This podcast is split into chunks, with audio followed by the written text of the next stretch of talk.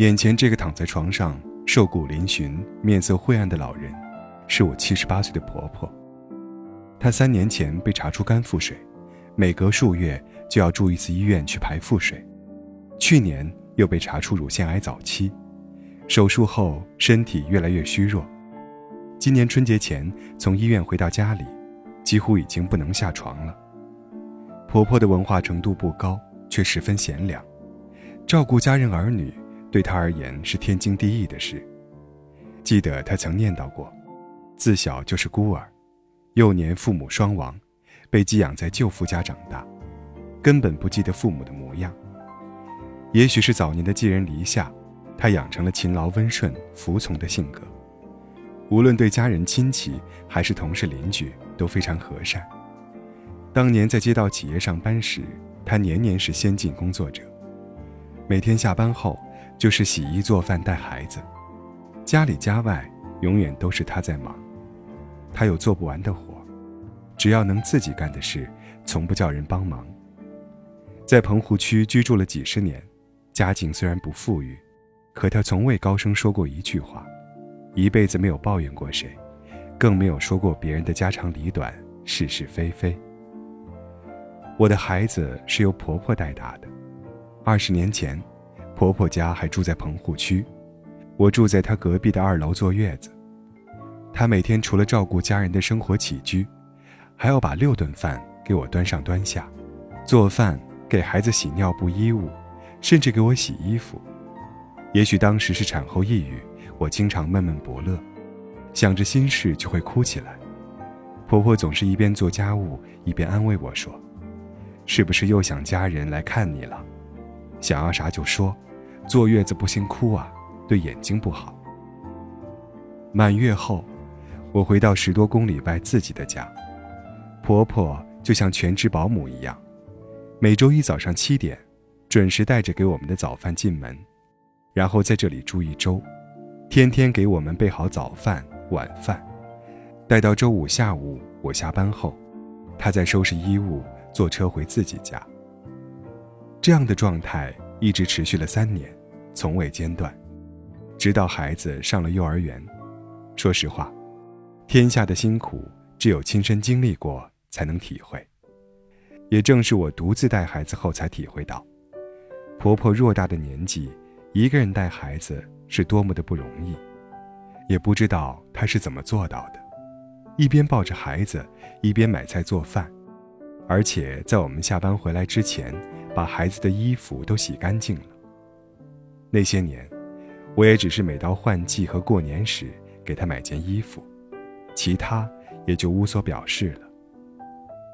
岁月无情，转瞬间，婆婆带大的孩子已经二十岁了，可她已经行动不便，以床为伴了。与病魔纠缠了三年多，她也似乎习惯了身体的病痛。当子女们照顾她时，她总说。你们上班那么忙，我要拖累你们到啥时候啊？言语中带着些许不安和歉意。那天，在接到要去值夜班照顾婆婆的消息后，我突然惶恐起来。她生病的时候，我去过医院，也看到过病床上的她。可是当真要去病床伺候时，哎，这毕竟不是我亲妈，我从未接触过她的身体。纠结再三，拿定主意，下班就去吧。一进门看到沙发上他的背影，我心里还是震了一下。当他看到我时，虚弱地问：“你咋来了？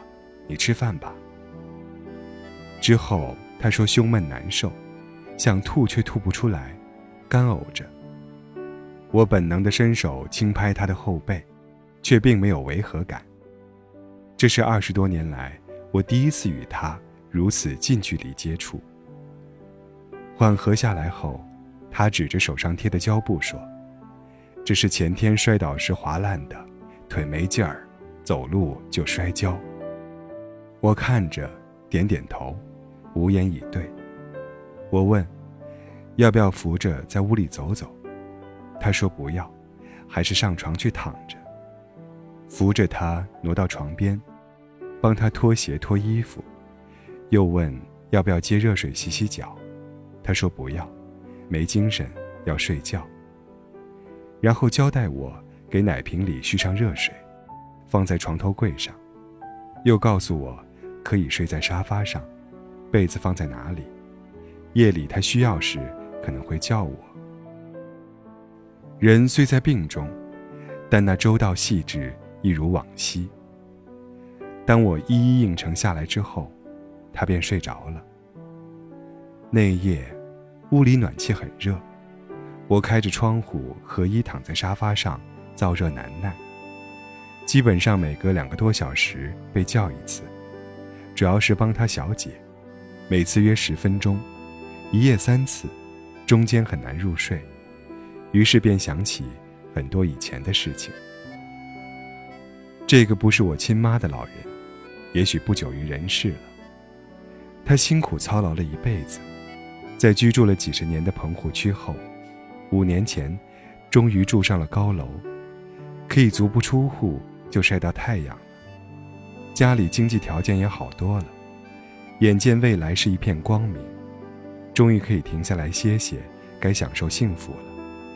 可是却被病痛折磨的，享受不了几天好日子了。不知道他这一生，是否觉得幸福，还有没有遗憾？我不敢问。不是总说，好人有好报吗？只能在心里叩问上天。每个人来到这个世上，都曾是孩子，也都会老去。只希望离开的时候，能少些遗憾。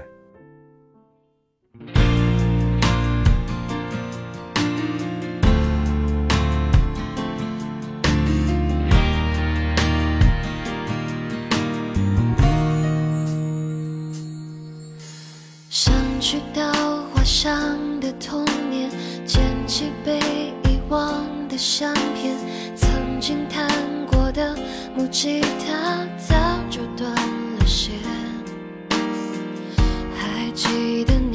少时我最爱荡秋千，一个人骑车去海边，等待流星许下心愿。蝴蝶风筝飞得很远，随着天空消失不见。曾经听过的语言都被岁月搁浅，和你遥望过的月记忆都变成夏天，放弃每一天，我们疯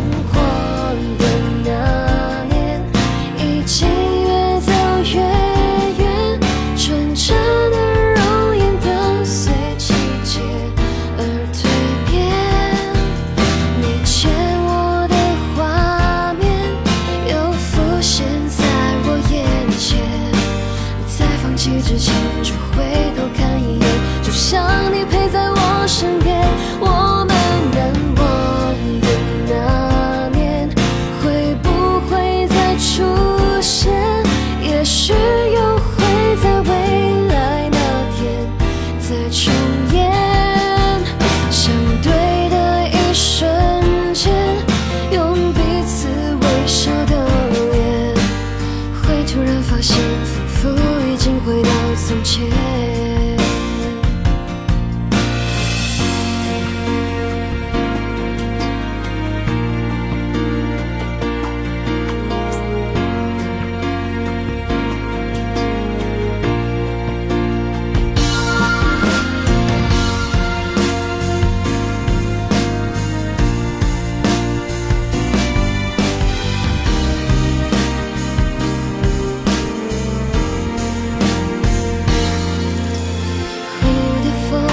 飞得很远，随着天空消失不见，曾经听过的语言都被岁月搁浅，和你遥望过的月光都没有变，让四季都变成夏天，